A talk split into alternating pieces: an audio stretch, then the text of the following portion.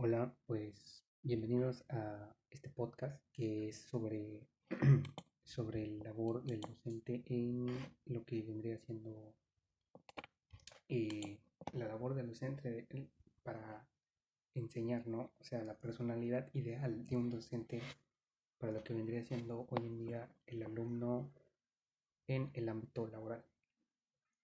Antes de empezar, quisiera yo presentar a mis compañeros. Eh, Geyali Wicap, Yosapar Romero, Maximiliano Heraclio, Colli López y por supuesto su servidor Víctor Meneses. Queda claro que el compromiso principal de un maestro es la instrucción de calidad. Se espera que los maestros eduquen, sean consejeros, investigadores, analistas, mentores, entre muchos otros roles. Además, ante todos los obstáculos inimaginables, se les pide que rindan cuentas positivas. En ocasiones parece que el peso del éxito de cada programa educativo descansa en los hombros de los profesores, pero ¿tienen los medios y el apoyo para lograr una tarea tan compleja? Bueno, el informe del seguimiento de la educación mundial del 2017 al 2018, realizado por la UNESCO, examina las responsabilidades de los docentes y los mecanismos utilizados para evaluar su desempeño alrededor del mundo. Por otro lado, aconseja nuevos métodos de evaluación para lograr mejores resultados. ¿Hasta dónde llega la responsabilidad del docente? El informe de la UNESCO describe que la responsabilidad principal de los docentes es garantizar la instrucción de alta calidad. Esto comprende tareas como abordar el plan de estudios, asegurar el compromiso y el aprendizaje, adaptar la instrucción a las necesidades de los estudiantes, preparar los materiales de clase, brindar retroalimentación a alumnos y a los padres, además de organizar y evaluar. Se estima que en los países de la OCDE el tiempo promedio de trabajo para un maestro de escuela primaria es de 776 horas. Esto, esto, aunque el tiempo varía según el país, los maestros trabajan 561 horas en Rusia, 600 horas en Grecia, pero más 1000 horas en países latinoamericanos como Chile y Colombia. Según la UNESCO, en la mayoría de los sistemas educativos, el trabajo docente se centra en la transmisión de conocimientos en materias básicas como el lenguaje, las matemáticas, la historia, la geografía y las ciencias sociales. Sin embargo, algunas instituciones les piden a sus profesores enfatizar habilidades interculturales, sociales, de compromiso y emocionales, tales como el pensamiento crítico, la empatía, el trabajo en equipo, la perseverancia, entre otras. En resumen, los maestros tienen la mayor, parte de la responsabilidad educativa. Esto nos lleva a la siguiente plática que hoy vendría siendo en este podcast. Hoy estamos aquí para discutir las personalidades ideales de un alumno que debería tener un docente.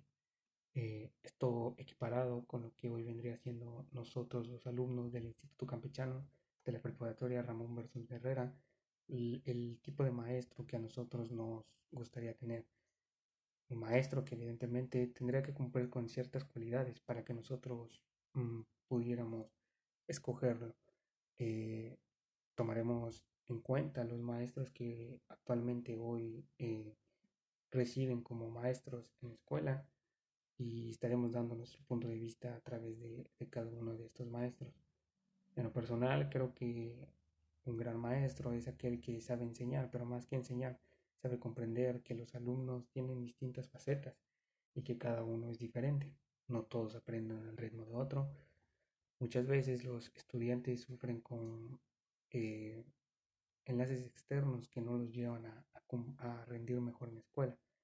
Eso los lleva, por lo tanto, a pues tener un poco de dificultades. Y creo que un buen maestro es aquel que entiende eso, aquel que, que, que, no, que no juzga a sus compañeros perdón, a sus, a sus estudiantes solo porque, solo porque deben entregar la tarea o porque, o porque tienen que sacar 10 en sus exámenes, ¿no? Va, más allá, va más allá de eso. Hay que saber comprender a los alumnos y más que nada hay que saber adiestrarlos porque de nada le sirve a un maestro estar parado hablando por varias horas, por varias horas, ¿sí? por varias horas si al final el alumno no, no recibe ese mensaje. Entonces es, es, un tema muy interesante el cual vamos a estar hoy tratando por, por mis compañeros ya presentados y bueno, estaremos discutiendo los, los distintos puntos, puntos de vista de, de cada uno de ellos. Les cedo la palabra. Hay muchas cosas que se pueden decir de un docente, profesor, maestro o educador, Pero sin lugar a duda, uno de los más grandes problemas que presentan los docentes, que se pueden llamar mediocres, es ceñirse en extremo a los modos y las normas, pues no todos los alumnos aprenden de igual forma. Unos aprenden mediante la explicación, otros por ejemplos, otros mediante la práctica, la prueba y el error. Pero estos docentes a menudo lo ignoran y deciden ceñirse a su técnica universal, pensando que el alumno tarde o temprano aprenderá. Sin embargo, no es así, pues cada persona es un mundo, ninguna persona es igual a otra, ninguna tiene el mismo modo que otra y ningún aprendiz o estudiante aprende igual o en las mismas medidas ni con los mismos parámetros, aunque es cierto que si se intentara hacer la educación perfecta para cada uno, existiría infinidad de métodos de enseñanza, por lo que se ha dividido en unos pocos basándose en cuál es más eficaz para cada uno. Por eso, yo pienso que un docente ideal o perfecto es aquel que entiende que no todos aprenden del mismo modo y por eso intenta adaptarse a las necesidades y obstáculos de sus estudiantes. En la actualidad, ¿sabemos cuáles son las características de un buen docente? Una de ellas es la adaptación. Todos los días tienen nuevos retos y deben ser capaces de adaptarse y saber manejar una significativa cantidad de elementos adversos. Un docente debe tener paciencia y su apoyo debe ser firme y constante y nunca deben de dar nada por perdido ni mostrarle una falla a los alumnos. Su inquietud por mejorar. Un buen profesor sabe que puede y debe mejorar como docente continuamente. Facilidad de comunicación. El buen docente debe tener don de palabra en el proceso comunicativo que se establecerá cada día en el aula. Él desempeñará la mayor parte de las veces el papel emisor, pero también a menudo él será el receptor. El buen docente debe tener la creatividad. Un buen docente debe ser capaz de crear lecciones que atraigan la atención de sus alumnos y los incentive a continuar viniendo a clase. Debe ser flexible. Un maestro flexible implica que ante una situación especial problema es capaz de hacer cambios en las lecciones o actividades en el momento. Debe poder cambiar rápidamente. Busca fórmulas para desarrollar la capacidad analítica de los alumnos. Los maestros tienen que animar a los alumnos a plantearse el porqué de, el porqué de todas las cosas. Debe ser cautivador, atraer la atención en el aula. Es necesario que el docente cree lecciones divertidas, frescas y energéticas, dejándoles con las ganas de más. Deben ser empáticos. Los mejores profesores se preocupan por sus alumnos como personas con sentimientos y emociones. Detectan, solucionan problemas de aprendizaje. El, docente siente pasión por los niños y las enseñanzas. Son capaces de aprender de sus alumnos. Nos enseñan sin ninguna teoría. Es cooperativo. El ser maestro implica más que haber ido a la universidad y o ser una persona con una capacidad académica suficiente para dictar una cátedra de determinado tema. Lo principal que debe tener en cuenta los maestros es que son un modelo a seguir para cada uno de los alumnos. Estos están observando de forma constante cómo actúan y aún cómo se visten. El buen maestro llega a todos sus alumnos. En algunas ocasiones se pueden encontrar maestros que se quejan acerca de que su clase tiene demasiados alumnos. El buen maestro no se fija en la cantidad de alumnos, mejor se idea la forma de llegar a todos. El buen maestro debe ganarse el respeto. La enseñanza no se logra siendo una persona que infunda temor, pero tampoco una que nadie la respete. El maestro debe ganarse el respeto, respetando la individualidad de los estudiantes. Además, debe de haber participación de los alumnos. En cuanto a las maneras de ser un buen maestro, es de vital importancia buscar que el alumno interactúe. Cuando el alumno participa, aprende hasta un 80 o 90 90% de los temas proporcionados. Uno de los factores de importancia para ser un buen maestro es demostrar por su calidad de enseñanza la experiencia que tiene en él cuanto a impartir conocimiento. Deben tener habilidad de expresión. Esta es una de las mejores herramientas de un maestro de excelencia. Esto quiere decir que el maestro debe hacer entender acerca de lo que desea expresar sin que los estudiantes queden con dudas. En base a todo lo que han dicho mis compañeros, se puede afirmar una cosa. Estamos lejos hoy día, y digo muy lejos, de tener un sistema educativo y unos docentes perfectos o ideales, si quieres verlo así. El sistema educativo, porque se basa en un sistema de números y títulos que no definen lo que un individuo es o lo que puede llegar a ser.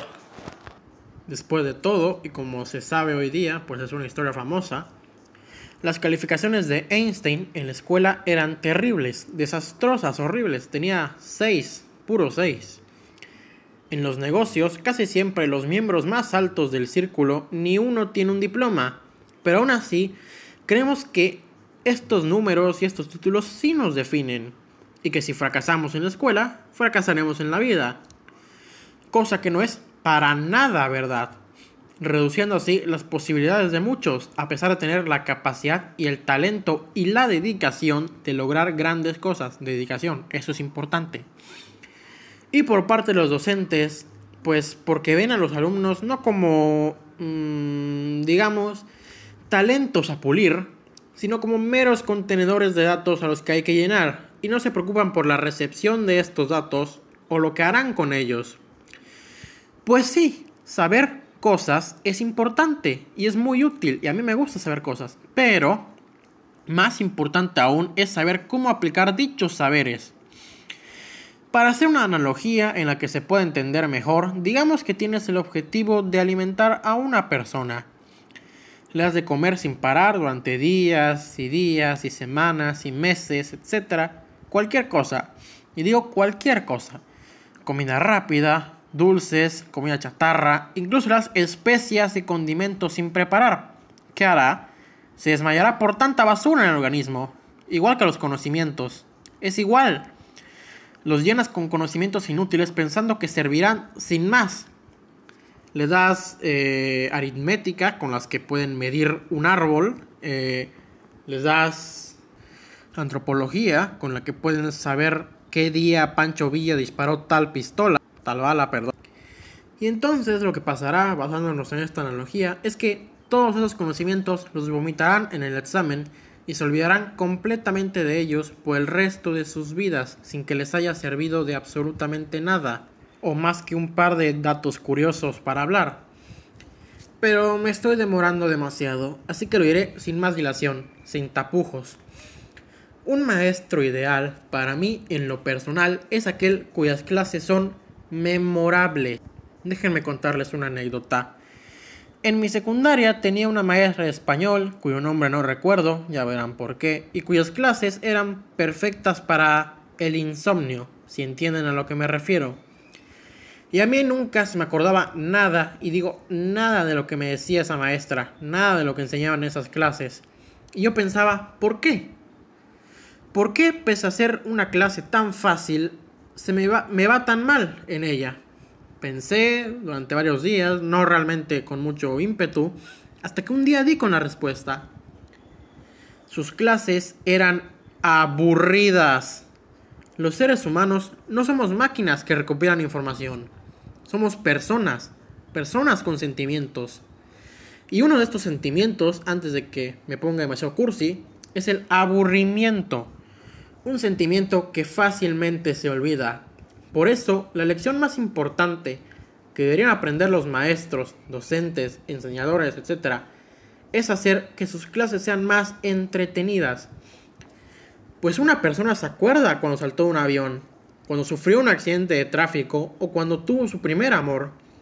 Y se acordarán de estos sucesos décadas después, porque eran emociones muy fuertes, emociones difíciles de olvidar. En cambio, Presenciar a un tipo o tipa mover los labios incesantemente durante dos o tres horas sin el más mínimo interés en lo que hace, se les olvidará a los 10 minutos o menos, sin más. Pues yo creo que pues al estar hablando de la personalidad del maestro, pues varía mucho, ¿no? O sea, no sé, a lo mejor estoy mal, pero yo creo que cada alumno se queda como que con una esencia de, profesor, ¿no?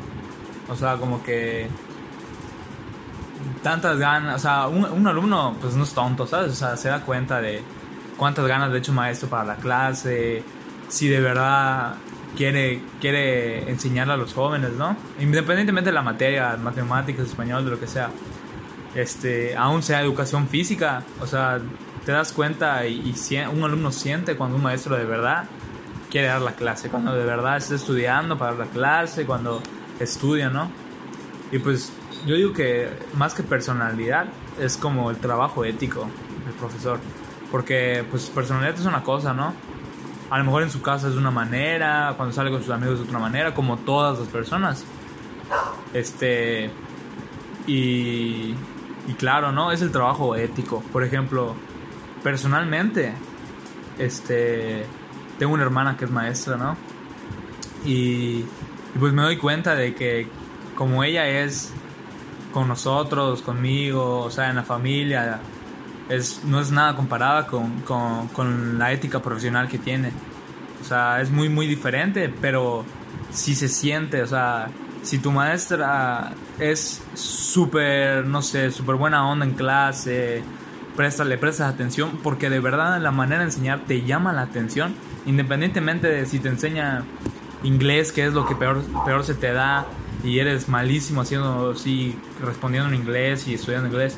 Pero pues si tu maestra de verdad, o sea, tu maestra de pues te motiva, pues siento que pues igual le como que le, te, motiva a echarle ganas, ¿no? Como que a prestar más atención, como que, ah, por ejemplo, no sé, una dinámica de que, ok, chavos, el que me trae la tarea, no sé, dos puntos o una sabrita, y ahí ves a los chavos, ¿no? Este, peleándose por entregar la tarea y tal.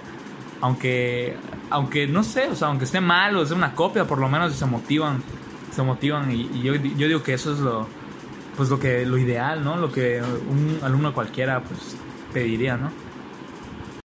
Por ejemplo, como a mí igual me dio clase Mike, pues sé que a algunos pues les daba miedo, ¿no? O sea, de que, que ya viene Mike, que está sentados y las filas rectas. Si no está recta la fila, nos baja puntos y tal. Pues todo, todo eso, pues no sé, si fuera otro maestro lo vería como algo innecesario, ¿no? Como pues sí, muy, este, este... Algo muy estricto. Ajá, estricto es la palabra. O sea, estricto, pero yo personalmente lo veo innecesario, ¿no? Como que, ¿en qué afecta tu metodología de enseñanza? A que todos mis compañeros estemos en línea súper recta, ¿no? De que la mochila de un lado y así. Pero lo compensa con sus clases, ¿no crees? O sea, como que todas sus clases, este, siempre pregunta de que tienen algún problema o en todas las, en todas las clases, hay, si alguien quiere hablar, pues ahí está mi despacho, podemos hablar y, y, te da todo esas, pues como con confianza, ¿no? O sea, de que saber que no te va a juzgar, saber que es una persona abierta, de que jamás, jamás, por más que le digas cosas, pues siempre, no sé, lo va a tomar de la, la manera pues en la que quieres que lo tome, ¿no? Sí, al final de cuentas, algo muy importante del maestro, en lo personal, lo que me gusta mucho es que como maestro normalmente eh, no se meten en ciertos temas y el maestro en cualquier tema que le preguntes siempre te va a dar su punto de vista y te lo recalca, es mi punto de vista y si se te ofende al final de clase te pide disculpas, pero jamás se cierra a hablar de otros temas con sus alumnos. Sí, eso, eso me gusta mucho, de que los temas de los temas así de como que de de polémica, ¿no? De que el aborto, de que el feminismo, eh, no sé, el racismo, todas esas cosas que, pues que, no sé, como que las personas no quieren hablar como que por miedo, como que, no sé, creen que si hablan la gente, no sé, los va a juzgar. Y pues puede que sí, ¿eh? O sea, hay gente que sí juzga por, por, lo, por las cosas. Pero lo que me gusta del maestro Mike es que al tocar esos temas, pues recalco, ¿no? Te da esa confianza de la que hemos hablado. Concuerdo con mi compañero. Lo mejor que te puede pasar como estudiante es tener un maestro que deje su huella en ti. Que sus tareas de verdad no parezcan tareas. Eh, considero que lo importante del maestro es que no se muestre como autoridad en el salón de clases, sino que te transmita la confianza y que además de ser un maestro sea un amigo para los alumnos. Igual, este, hay muchísimas clases que, perdón si ofendo, pero aburren y dan sueño. Y entonces, aunque sea igual tu materia favorita, al final del día te termina aburriendo y desmotivando mucho. Por ello, los maestros deberían de hacer un poquito más dinámicas sus, sus clases, implementar en actividades eh, que sepan que a los alumnos les gusta y no solo estar marcando tarea o explicando. Por ejemplo, nosotros como alumnos del Instituto Campechano, eh, en lo personal, el maestro Mike me parece un maestro muy completo y y muy bueno, porque a pesar de que es estricto, de que se da a respetar y que la mayoría de los alumnos le tiene miedo, pues el maestro te genera confianza y a pesar de que igual su materia, que ya sea ética, te da, te deja mucho por leer, eh, al final del día sus clases son muy entretenidas y, y buenas. La educación ha sido pensada como una mediación. Se ha educado para algo es eso precisamente lo que distingue de otros procesos de socialización. Muchos más espontáneos en los de sus actores tienen menos conciencia de sus telos. Por ser una mediación para algo, la educación no es nunca neutra ni inocente frente a los dinamismos sociales que genera. En ella se encuentra frecuentemente de manera conflictiva y quedan reflejados intereses muy distintos, los del gobierno de turno, los de gran empresa, los de la comunidad, los de los gremios magistrales, los intereses locales, así como los globales los de todos los participantes en el hecho. Con mucha frecuencia la educación, especialmente la educación escolar, ha sido herramienta útil para la conservación. Sin embargo, puede ser y ha sido mediación para la transformación. En este podcast muy realizado, eh, esperamos haber eh, aportado nuestras distintas opiniones sobre lo que hoy vendría siendo a nosotros, lo que vendría siendo un maestro nuestro maestro ideal. Entonces, más que nada ha sido, ha sido eso, pero igual eh, he, tratado de dar un poco más de información acerca sobre la educación y creo que igual es, no solo es comprender al alumno, y que es que el alumno igual comprenda, comprenda al maestro. Entonces, creo que esto es fundamental para que ambas partes sean, sean una sola y puedan salir adelante. Eh, como dije, muchas gracias. Esperamos haber sido de utilidad en este podcast. Y nada, pues darle las gracias a mis compañeros Guillermo Wicap, Josafat Romero, Maximiliano Heraclio y Coyi López. Pues bueno, nos vemos.